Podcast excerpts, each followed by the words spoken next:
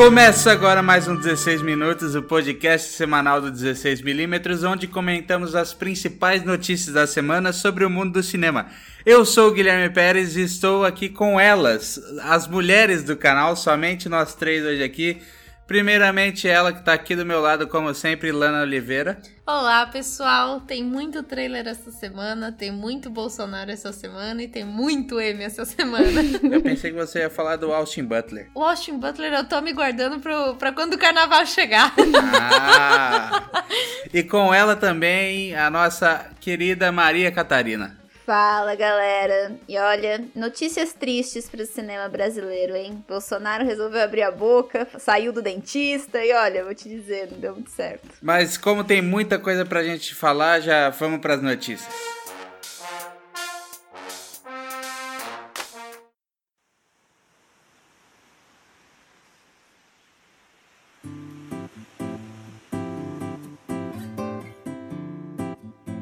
Começando com o que eu citei na abertura, a gente teve uma notícia bem complicada essa semana, porque o nosso presidente Jair Bolsonaro decidiu transferir a Ancine, Agência Nacional de Cinema, para Brasília. Para quem não sabe, ela ficava sediada no Rio de Janeiro e essa medida foi uma das medidas que ele assinou durante o, a comemoração de 200 dias de governo dele. E a Ancine, no caso, ela faz parte do Ministério da Cidadania dentro da pasta da Cultura. E agora, enfim, ele decidiu transferir para a Ancine para Brasília e também decidiu transferir o Conselho Superior do Cinema da, do Ministério da Cidadania para a Casa Civil, que vai ficar chefiado aí pelo Onyx Lorenzoni. Essas notícias, elas podem parecer pequenas ou enfim, podem parecer simples transferências, mas o que me incomodou muito é o fato de que isso não está sendo só feito por uma, como uma medida de, é, sei lá, de, de, controlar a verba, de melhorar a distribuição de, do dinheiro para os filmes e tudo mais. Eles estão dando essa, essa justificativa da verba por um motivo muito mais ideológico, né? É só ver os discursos que eles fizeram falando sobre isso, o motivo real que eles querem. O Bolsonaro é uma pessoa muito transparente nos, nos discursos dele, né? Então, ele, ele acha que os filmes que estão recebendo dinheiro e patrocínio hoje em dia é, são filmes absurdos, projetos que ele não considera para a família brasileira assistir. Enfim, eu fiquei bem, bem incomodada com essa notícia, porque é um negócio que a gente conhece já chamado censura que tá acontecendo real aqui. Até porque eu acho que isso é muito, muito sério, porque na realidade vai diminuir pela metade o número de representantes que cuidam, né, da pasta do, do audiovisual. Vão, vão de seis representantes para três. E antigamente, quando a gente tinha três representantes civis, né, que diria que seriam, por exemplo, pessoas não governamentais e que representam qualquer coisa no audiovisual, é, ela cai de três para dois. Então a gente vai ter o Onyx, não é? Que vai ser o presidente da pasta, e mais dois civis, que eles que vão determinar quem vão ser. Então eu acho muito complicado isso, porque como mesmo o Bolsonaro disse que caso ele precise, ele vai conversar com o Onyx e eles vão se resolver. Então, se eles definirem que, ah, por motivo ideológico, como o próprio Bolsonaro deixou claro quando ele falou que ele não quer dar dinheiro para Bruna Surfistinha, que o dinheiro público não deve ir para filmes como o da Bruna Surfistinha. Uhum. E aí eu acho que isso entra muito na questão da ideologia dele, que em nenhum momento deveria interferir na produção cinematográfica brasileira. Até porque a gente sabe que não é liberdade de expressão e, e a pessoa não consegue fazer um filme sem ter dinheiro para fazer um filme. Pois é. E antes disso ele já tinha diminuído o investimento que a Ancine teria para os filmes Uhum. para, um, para um valor assim ridículo. Se eu não me engano, eram 10 milhões por ano para Ancine, o que para fazer filme é muito pouco. Que é um, um filme normal pode custar um milhão. Você vai fazer 10 filmes do ano é uma coisa assim ridícula. E esse controle de conteúdo que ele quer fazer é um negócio absurdo, né? É, um, uma censura escondida, que, em que os, por exemplo, os defensores dele tratam isso como uma coisa correta. E não é, porque audiovisual é poder fazer o que quiser, ainda mais na, na fase boa que o cinema brasileiro vive. É claro, é uma coisa que, que é controlar conteúdo, e controlar conteúdo não é nada além de censura. Não, e é assim, esses tanto o Conselho Superior de Cinema quanto a Ancine, eles foram órgãos que surgiram para potencializar o cinema nacional, surgiram no começo do século e 2001 como um, uma como um investimento do setor mesmo, porque a gente historicamente vinha de um processo de ter pouquíssimos filmes nacionais sendo distribuídos no ano. E se a gente tem filmes desse, dessas últimas décadas, tipo Bicho de Sete Cabeças, próprio Tropa de Elite, o, o Cidade de Deus, que foram né, filmes super premiados e queridos pelo público, a gente só tem isso por conta da retomada do cinema brasileiro e por conta desse que, que fez parte desse, dessa criação desses órgãos também que servem para regulamentar o setor, para fiscalizar o setor e também para fomentar é muito cruel isso que tá acontecendo, é muito ideológico, sabe? Essa desculpa de ser para controlar melhor o dinheiro público, sendo que o setor, assim, todo filme que é, que é distribuído nos cinemas, parte de, do, do. Tem uma taxa, que acho que é a Condecine que chama, que volta todo filme que é distribuído, todo o dinheiro da bilheteria, ele volta para o setor, então é um sistema meio autossustentável também. Então, sabe, é, é, é, só querer, é só, é só organizar a casinha, não precisa acabar com nenhum órgão, não precisa é, falar, ter esse controle ideológico das produções. Enfim, eu fiquei bem brava. Sabe o que, que vai acontecer? Vai acontecer de só passar o filme que o Bolsonaro gostaria de assistir, que é aquela comédia tipo, vai que dá certo. É... Não, e o outro que ele ficou famoso por ter ido assistir lá, o do. do... É, o filme religioso o filme lá, religioso. de crença. E, e, e, eu não tô falando que não tem que ter esses filmes religiosos ou essas comédias bestas que a gente sabe que o cinema tem de monte no Brasil. E é pra Cilada.com, vários filmes o assim. O cinema ele é feito para diversos objetivos. Ele não é só feito para ser cinema de arte. Ele tem o cinema puro pelo entretenimento. E não tem problema você fazer um filme religioso. Não tem problema você fazer um filme que, que você passa duas horas rindo sem profundidade de discussão nenhuma. O problema não é esse. O problema é que você quer controlar o que é, vai ser feito. Você não pode nem controlar para não existir filme religioso, quanto o contrário. As pessoas têm que fazer o que elas querem. É claro que não tirando a dignidade da outra pessoa, é óbvio, mas enfim, é, é isso é muito relativo e, e não é o, o Bolsonaro que tem que dizer que se é ou não. Exato, só para terminar aqui falando o negócio, que ah, esse negócio de entretenimento tal, um dos projetos que ele, que ele chamou de absurdo, por exemplo, que era uh, que recebia dinheiro da Ancine, era um, o reality Born to Fashion, que era um reality cuja premissa era revelar modelos trans. Então eu imagino que seria um produto de entretenimento, mas ao mesmo tempo diverso, né? Que traria o mundo trans, que uhum. traria. É, o, é, o problema maior não é nem, ah, vamos só ter filme de, de entretenimento, não. A gente vai ter só filme. Só filme unilateral, sem diversidade, sem, enfim, só filmes brancos de héteros que rezam.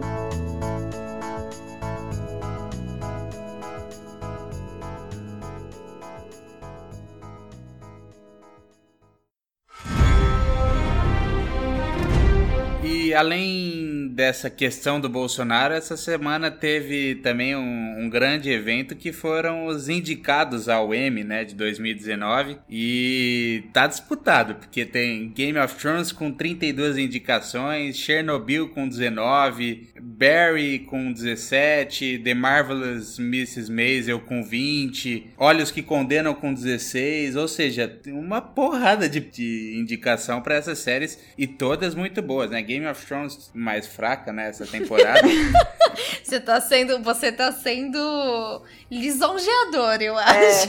É, é, então, mas a gente pensou que Game of Thrones ia, é até engraçado dizer isso, porque a gente pensou que Game of Thrones ia liderar com tranquilidade e talvez até ganhe com a maioria dos prêmios, mas a gente, ia, a gente pensou que ia ser um negócio avassalador e não é. Não. Game of Thrones conseguiu descer uns degraus E se colocar no mesmo nível de Chernobyl e Olhos que Condenam, por exemplo, para disputar. Não, não, não tô entendendo o que você tá falando. Porque assim, Game of Thrones bateu o recorde de indicação da história do M. Mas é, é, a qualidade da temporada foi pior. Ah, e, sim. E aí, o que, isso dá margem para as outras séries que vieram esse ano chegarem e disputarem. Ah, não em entendi. termos de. Não em número de indicação, mas em, Em questão de em quantidade de, de prêmio mesmo, para ganhar. Tudo Tá. bem que eu acho que Game of Thrones vai ganhar a maioria. Mas deixa mais. Merece? Não merece. Mas deixa mais disputado, entendeu? Chernobyl, Olhos que Condenam. Essas Esse- outras séries que vieram agora. Esse ano teve muita série boa, né? É, eu tô bem feliz de ver algumas pessoas aqui, por exemplo, a Amy Adams, que é uma atriz que eu assisti o Sharp Objects, que é uma também uma minissérie que tá, na, tá disputando do, no Emmy desse ano, vai disputar. E eu queria muito ver ela nessa premiação. E se ganhar vai ser incrível também, porque ela tá incrível no, na minissérie. Chernobyl é maravilhosa e é a minha aposta de melhor minissérie. E até Uhum. talvez de melhor roteiro. Tem coisa, tem séries aqui que eu não assisti, então eu não posso dizer. Mas é, Chernobyl eu acho que vai ser bem premiado, viu? Nas categorias técnicas, principalmente. Eu acho que é uma série muito, muito bem, que retratou muito bem aquela, aquela explosão, enfim. É um material que eles não tinham muito.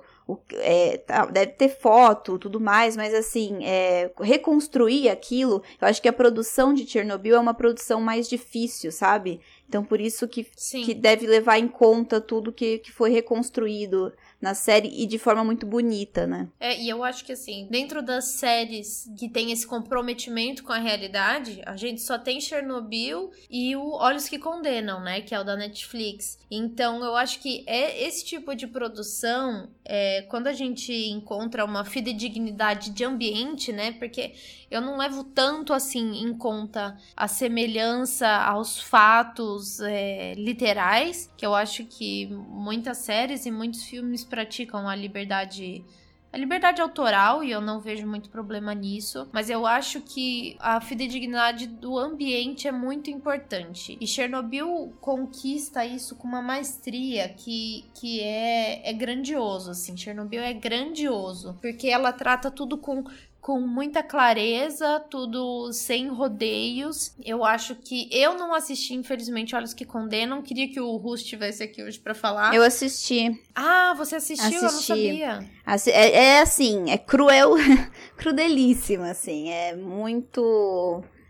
É, é muito impactante. Eu, assim, se for pensar na premiação, talvez os atores que participam sejam premiados, assim, porque. É, o, o- uma das indicações do Olhos que Condenam é a de melhor ator pro Jarrell Jerome. É, é, é assim, é, é surreal o trabalho deles. Eles tiveram realmente que mergulhar nesses meninos que foram injustiçados, né? Foram condenados é, de forma totalmente estúpida pela polícia da época, coisa que acontece até hoje. A gente, né, enfim, fica, fica sabendo muito depois. E, e, mas é uma série incrível da, da Eva DuVernay. Eu, eu fiquei muito impactada. Acho que todo mundo que assistiu não tem como não dar nó na garganta, sabe?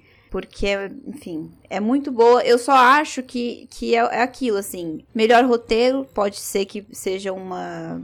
Que tenha chances. É, e de ator, eu acho que tá nessas, nessas categorias que Olhos que Condenam pode, podem ganhar aí, viu? E melhor minissérie, eu acho que assim, tá bem. Melhor minissérie tá bem. Tá bem disputado, não sei muito dizer. Eu apostaria em Chernobyl, mas se Olhos que Condenam levar, eu vou ficar feliz igual. É, mas eu acho que Chernobyl leva, não tem jeito. A crítica amou demais Chernobyl. Além de que aconteceu uma coisa que é muito difícil de acontecer, que é quando a crítica e o público geral amam a série no mesmo nível. Uhum.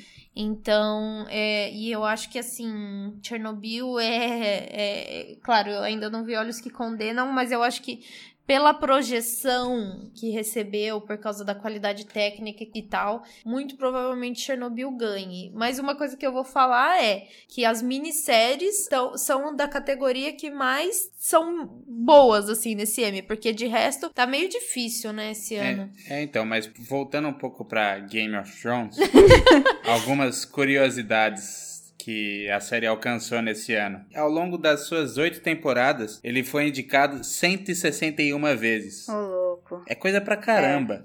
E assim. 161 vezes dá mais ou menos 20 indicações por ano. É a Mary Streep das séries, né? É, então, só que aí, por exemplo, entre essas indicações tem o melhor ator com Kit Harington, que só Pelo correu e. e grunhiu pra dragão na série, não fez nada. É complicado. Só que Não, teve uma gente. outra curiosidade engraçada, que foi com a Gwendolyn Christie, que é a nossa Brienne, Ah, eu vi Uhum. isso. que não foi inscrita pelo, pela HBO, só que ela foi lá e se inscreveu pra melhor atriz. E ela foi E indicada. ela foi indicada. Gente, que maravilhosa. Eu A achei HBO muito deixou engraçado. ela de lado, ela falou: Quer saber? Não precisa dessa porra aqui, não. Vou me inscrever aqui. E foi indicada. Eu acho que ela é muito leonina. Eu acho. Ela é muito leonina. Mas ela mereceu. Foi né? total. Ela merece, Um, do- não, tô, não tô duvidando um dos disso. destaques da temporada foi a, foi a Brienne. Eu acho também, eu acho que foi. E eu acho que isso é muito engraçado. Mas, por exemplo, uma- um outro signo do zodíaco não faria isso, a não ser um leão. então, eu achei genial, belíssima iniciativa. É, começou a envolver o, o horóscopo no meio do M, é porque tá na hora de mudar de notícia, né? Não, é porque assim, o M ele não me satisfez muito, a não ser pelas minisséries esse ano, porque 32 indicações pra última temporada de Game of Thrones foi difícil, hein? Foi difícil, pelo amor de Deus. Melhor roteiro, melhor roteiro. Melhor O último roteiro. episódio. Que o último isso? episódio Eu faço um roteiro melhor que o de Game Nossa. of Thrones na O última último temporada. episódio vai disputar o de melhor roteiro. Ai, meu Deus. Eles querem o, o episódio que o dragão consegue queimar tudo, menos o cara. Eles acham que isso é o... O, o episódio que coloca várias pessoas não importantes É. que você praticamente esqueceu durante a série pra votar quem que vai ser o, o novo rei. E, e- e- não, e o mas o mais interessante de tudo isso é o ápice, né? Do que é o que a Maria tava falando, que é o ápice do dragão que pensa, não é? É o dragão, é o dragão que, que tem é, raciocínio lógico e, e consegue fazer uma metáfora, porque o, o, o, ele ter queimado aquele trono é uma grandiosíssima metáfora sobre o poder e a Mas aí gente. eu vou vir aqui defender, porque quando acabou a série você defendeu Eu essa cena. Eu gostei. Olha, Eu gostei, eu achei que ela funcionou naquele momento, mas se você vai analisar o roteiro criticamente, não faz sentido nenhum.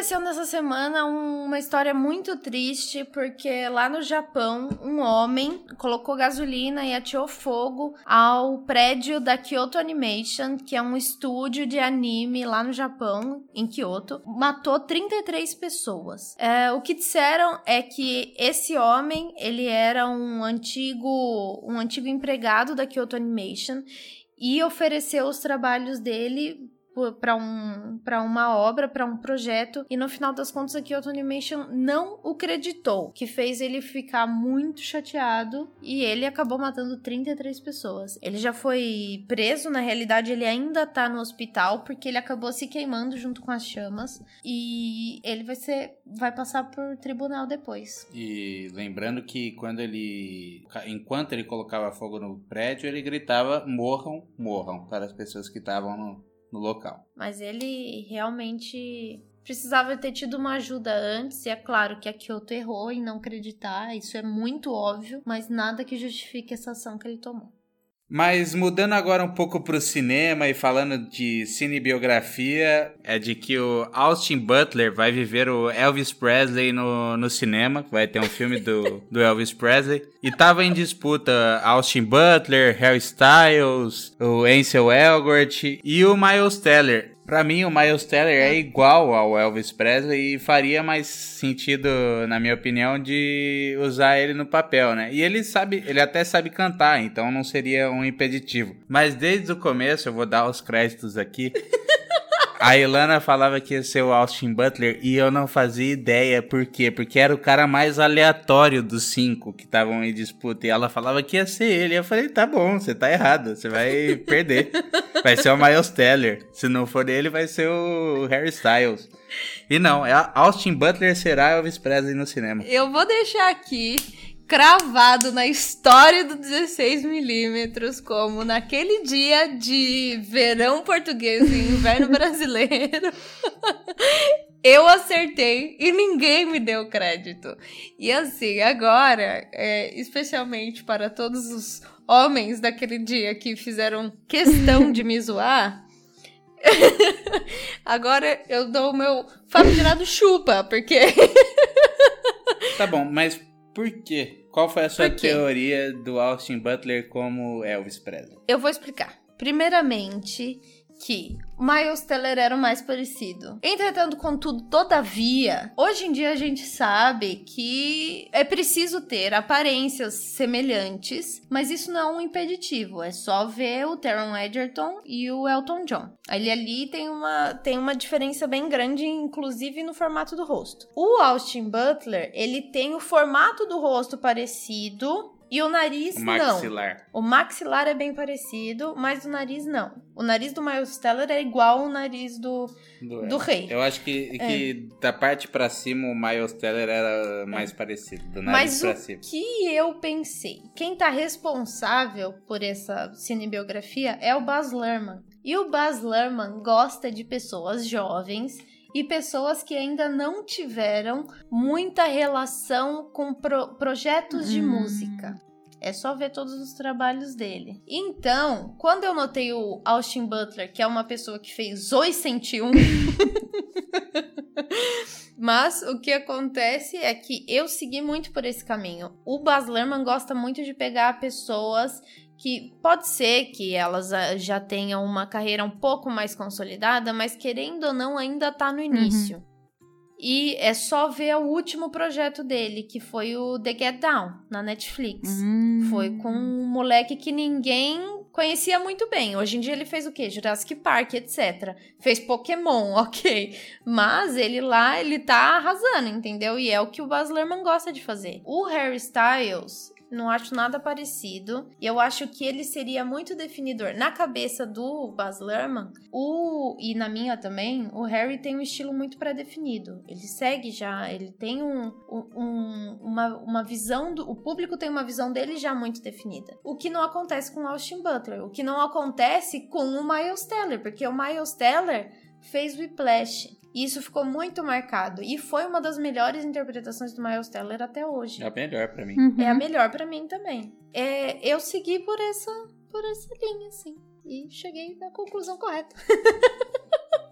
E mais uma novidade que tá dividindo muita gente. Boatos dizem que Lashana Lynch pode ser a próxima 007. E isso pode acontecer já no próximo filme do James Bond, que é o Bond 25, que é a comemoração. E isso vai acontecer de uma passada de bastão do, do Daniel Craig pra Lashana Lynch. Quem não tá lembrando assim de nome, ela é amiga da Capitã Marvel e ela tá chegando. Esse é o primeiro filme da Lashana Lynch no, no 007 e dizem que tem muito a ver com a, a mudança nos responsáveis pela trama do Bond 25. O que aconteceu foi que a Phoebe Waller-Bridge, que é responsável por Killing Eve e por Fleabag, é para assumir o projeto. Então, é, como é uma mulher e, enfim, é, aparentemente isso já estava muito isso já estava em muita discussão há muito tempo, né? Quem vai ser o próximo James Bond? Porque o Daniel Craig já estava cansado de fazer esse tipo de coisa, já fez muito 007, queria fazer outras coisas da vida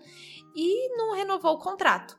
Então, é, teve muita discussão. Antigamente falavam de fazer um bonde negro, hoje em dia estão cotando uma mulher, e ela também é uma mulher negra, mas que que eu acho que não é o ponto fulcral dessa decisão, assim, uma mulher. Então, eu acho que dividiu muita gente por quê? Teve gente já, outras pessoas, dizendo que, por exemplo, a Rosamund Pike, ela disse há, acho que um, um ano atrás, mais ou menos, já faz um bom tempo, que ela não gostaria de ver uma James Bond mulher porque ela acha que as mulheres têm que ter suas próprias histórias originais. E eu concordo muito com isso.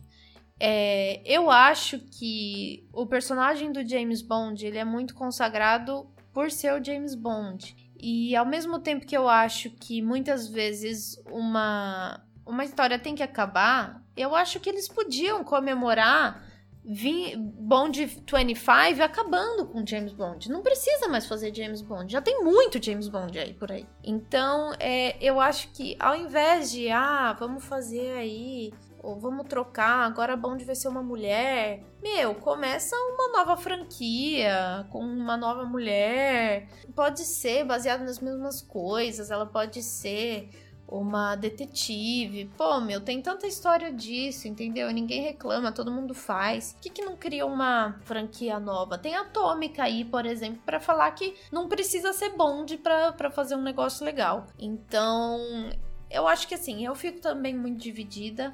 Mas eu gostaria de ver uma história original para Sabe o nome disso, amiga? Marketing. Eles querem usar uma marca pra, pra, tipo, tá, vamos colocar, vamos continuar com o bonde, porque já tem público, e aí a gente vai renovando, vai renovando, vai renovando, vai renovando. E aí, eu também concordo, eu acho que tem, teria que começar uma franquia nova, enfim, que já deu de James Bond, já deu é, o público já tá, inclusive, saturado. Mas é isso, eles querem, para eles continuarem com o público, para eles não perderem essa galera que eles já conquistaram com toda a franquia, eles vão renovar e vão colocar, agora vão colocar uma mulher na, na história, o que é interessante, obviamente, mas assim. Sim, é, claro. Mas é isso, assim, vai se renovar, vai se renovar e vai chegar vai chegar aonde com isso, sabe? Essa é a questão também. Uhum. E agora, falando de Netflix, que tava faltando Netflix nesse, nesse, nesse podcast, né?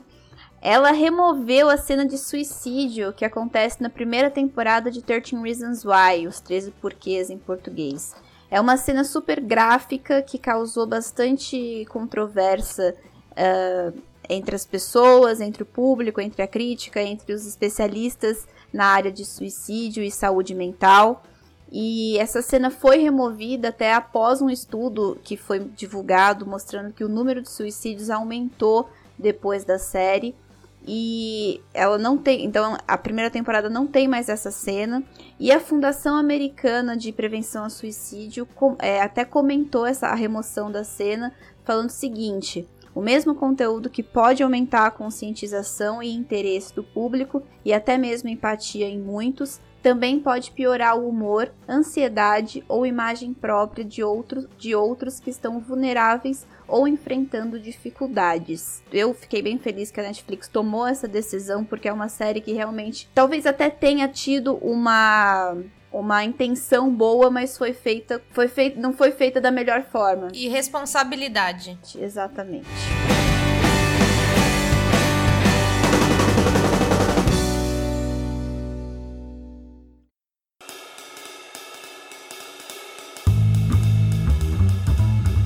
Agora chegou a parte final do nosso podcast, aquela que a gente comenta os trailers da semana. E... Final mais ou menos, né? Porque tem um é. monte de trailer. A gente tá chegando agora na, na metade do programa. 16 minutos de programa? É 16 uhum. minutos só falando de Exato. Bacurau.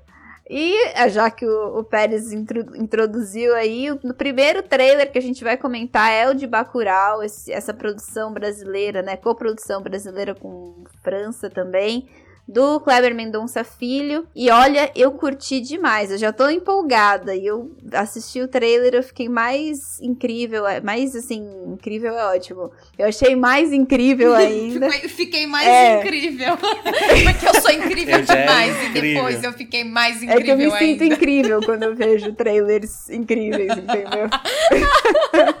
Aumenta minha autoestima. Gostei, gostei, gostei. Fiquei, fiquei imaginando a Maria terminando de ver o trailer de E estufando o peito, assim. Eu sou incrível. Puxando o ar. Passando, passando na frente do espelho, arrumando o cabelo. É, eu sou, eu sou que nem a Brienne, entendeu? Eu sou leonina, então... Eu sou igual a ela.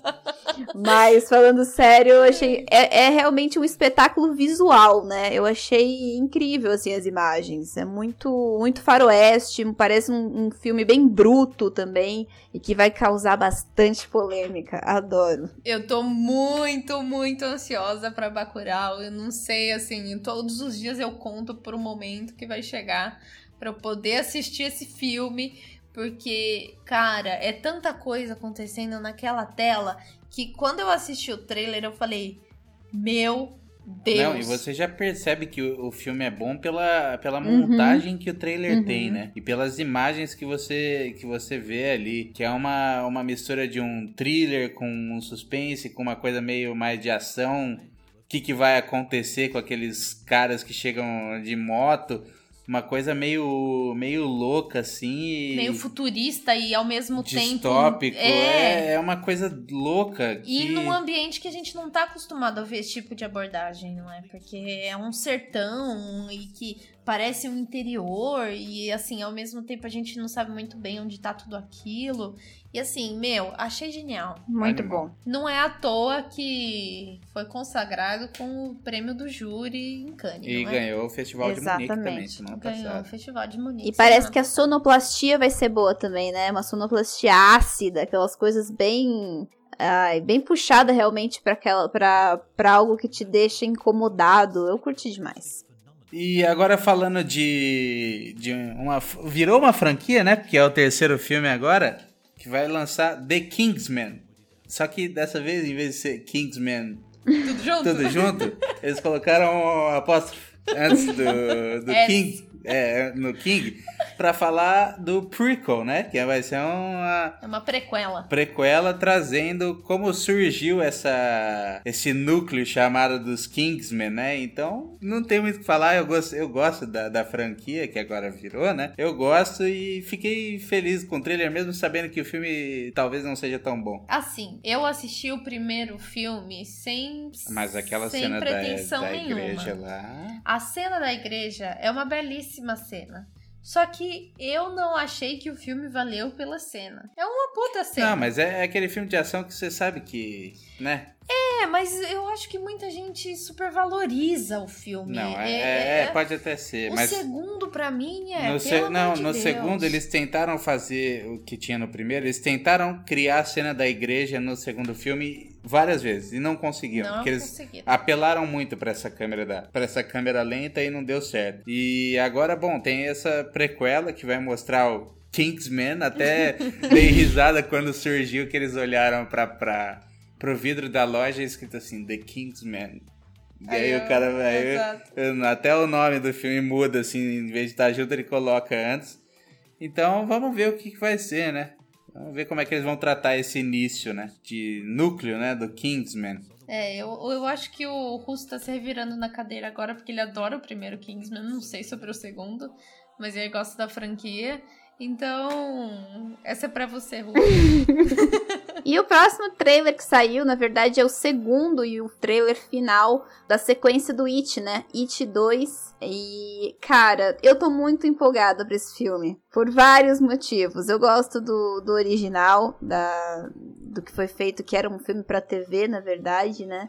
E gostei da primeira parte do It com as crianças. Gostei da escalação do elenco agora para essa segunda parte. Gostei desse trailer também. Eu acho que. O que eu gosto também, que eu acho que eles vão modificar algumas coisas, sabe? Tem uma. Aquela cena do James McVoy lá batendo no vidro, que ele tá perdido naquele labirinto de vidro, que tem a criancinha. Aquilo não tem no, no primeiro filme, no, no, filme original lá, se eu não me engano. Posso estar enganada, mas não, não, tô, não me lembro. E, e tá com um ar muito mais sombrio. E tem uma curiosidade muito interessante, que a cena que a, que a Jessica Chastain tá toda ensanguentada, tá lá a La Carrie, a estranha, Uhum. É, foi a cena que mais uhum. usou sangue fictício, obviamente, né? Que mais usou sangue na, dentro de uma cena na história do cinema, pelo que eu fiquei sabendo. É, Caraca. que ela ficou imersa no. Bizarro. Haja ketchup. Haja ketchup. Haja ketchup. E... Diz que ela ficou seis dias com tirando sangue, assim, tipo, ela ficou seis dias gravando essa Puta cena. merda. E você imagina, mas eu acho que tá sendo tratado com esmero, sabe? Esse filme. Eu, eu tô gostando. Eu, Eu acho também. e o Billy Skarsgård faz o, o, o Pennywise, cara, esse cara é muito sinistro. Ele consegue fazer um negócio com. A família inteira, É, né? todo. Meu, eu acho que a atuação, a atuação tá no sangue da família Skarsgård, né? Porque não é, não é um, não é dois, são três, são três. Então, eu acho que assim, é, é- eu acho, eu gostei muito daquela cena final que ele tá naquele meio Pennywise desconstruído. Meu, muito bom. Eu achei aquilo É Pennywise feminista desconstruído? Oh, Não, oh. mas não foi a piada. Pennywise desconstruído. Eu, ele tá meio desconstruído visualmente. Ah, então eu achei aquela cena muito da hora. Eu acho. Eu acho um, um patamar acima, assim, o que ele consegue fazer com aquele rosto dele, que já não é um rosto assim muito natural, com aquele olho meio saltado dele. Eu sempre achei ele meio creepy. Mas eu acho muito legal isso. E eu acho que tá também tratado com esmero. Sendo tratado com esmero. A escalação é muito boa. E eu gostei bastante do treino. Então, Pennywise é no máximo um esquerdomacho. É. Dá pra resumir. Não, mas o. Ele finge estar desconstruído e não, Não tá. Mas essa, essa desconstrução aí é porque eu li que eles vão tratar da história do Pennywise aqui um pouco diferente da do livro. É, aliás, talvez peguem a do livro, mas É não porque seja. ne- nem, os, nem os diretores desse filme, nem os roteiristas leram o livro inteiro, porque o livro é gigante.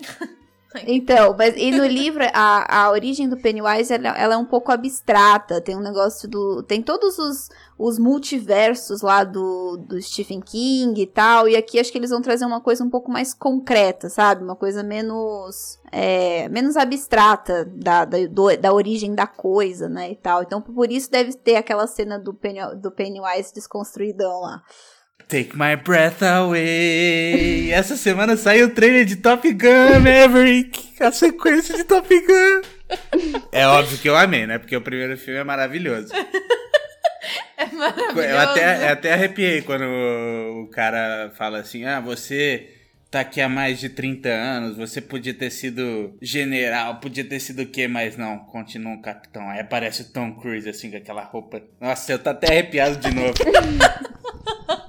Ai, meu Deus. Eu- a melhor Não. definição desse filme é, são, é um filme de homens bonitos que pilotam um avião e jogam vôlei de praia. E que usam óculos aviador. É maravilhoso. Eles são desconstruídos. Exatamente. Extremamente super desconstruídos. Eu não vou dizer mais nada. Top Gun é Top Gun. Vamos pro próximo. E como último trailer deste programa que logo logo chega ao fim, temos The Witcher, que foi lançado na sexta-feira. E assim, eu gostei, cara. Eu não jogo, tá? Vou ser bem sincera que eu nunca joguei isso. Só fiquei sabendo que The Witcher ah, existia a partir do momento que a Netflix falou que ia fazer uma série. Mas eu acompanhei muita gente reclamando de diversas coisas sobre ela. E eu achei que visualmente, até agora, funcionou muito o trailer pra mim. Eu gostei, achei que a ambientação tá muito boa. Achei que, enfim, talvez o. o... Não fala mal dele. Não fala mal dele.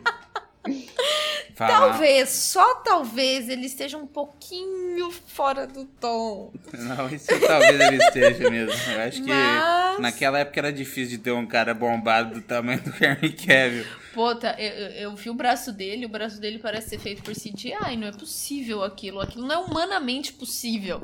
Mas enfim, isso não. Não, Não, mas cabe a é, é assim, eu também nunca joguei o jogo e o Gui e o Russo podem falar melhor porque eles jogaram, então eles vão ser mais críticos em relação à série. Mas eu gostei do, do trailer, ele me, me animou, me deixou empolgado até. Principalmente na questão da fotografia. Tem uns takes que eles pegaram ali que, que eu falei, caramba, tá, eles fizeram alguma coisa diferente aqui. Talvez seja melhor do que eu esperava. E assim, né, o, o, o Henry Cavill como Geralt, é, é, ele é muito fã da saga, tem até a história de que quando ele soube que iam fazer a série, ele falou com o agente dele para pegar o papel. Só que não tinha nem showrunner ainda a série. e aí ele teve, porque ele tinha jogado o jogo e ficou Sim. alucinado. Então assim que ele soube, ele falou com o agente, o agente foi atrás, não tinha o showrunner, ele teve que esperar quatro ou cinco meses para saber se, se ia conseguir o papel. Ele fez o teste e aceitaram ele, mas ele deve ter enchido muito o saco do, do empresário dele para pegar esse papel. E apareceu do jeito que apareceu no trailer. E eu Tem não muita vou gente duvidar vai... se ele for é, produtor executivo também, assim. Nem que seja só para enfiar um dinheiro lá e, enfim, tem poder muita mandar gente que, que vai reclamar, mas eu acho que tem muita gente que vai gostar.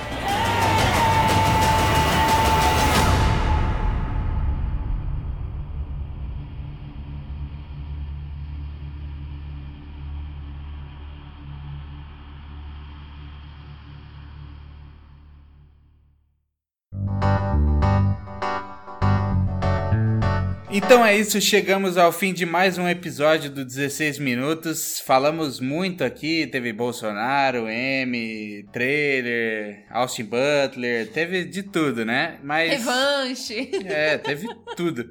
E saiba que tem os links de todas as notícias comentadas na descrição do episódio. Então, se você quer saber de alguma, é só descer para baixo no Spotify ou onde você estiver escutando, que vai ter o link lá. E também não se esqueça de se inscrever no nosso canal lá no YouTube, seguir a gente no Instagram, que tem um conteúdo bem legal que sou eu que posto. Então, eu vejo, eu vejo todo mundo que tá lá. E eu que faço o template, tá? É, todo mundo que tá lá respondendo, eu que eu vejo.